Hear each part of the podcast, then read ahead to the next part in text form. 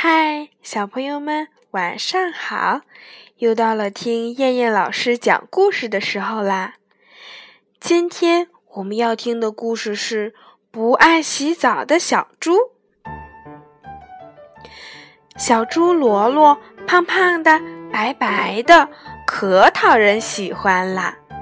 可是最近罗罗变得不爱洗澡了，身上总是臭臭的。一天，小猪去参加小兔咪咪的生日宴会。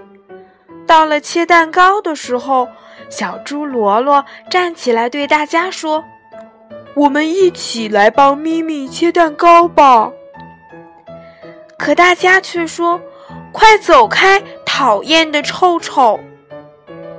罗罗伤心地哭了起来。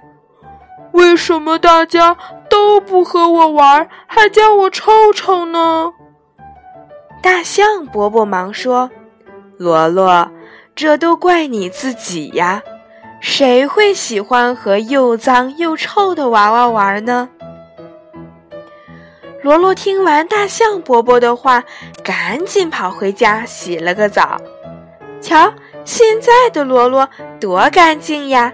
大家又像以前一样喜欢他了。不讲卫生的孩子人人躲，要想成为受欢迎的孩子，那就从搞好个人卫生开始吧。好了，小朋友们，我们今天晚上的故事就先讲到这儿啦。你有没有洗完澡再上床睡觉呢？好啦。小朋友们，晚安。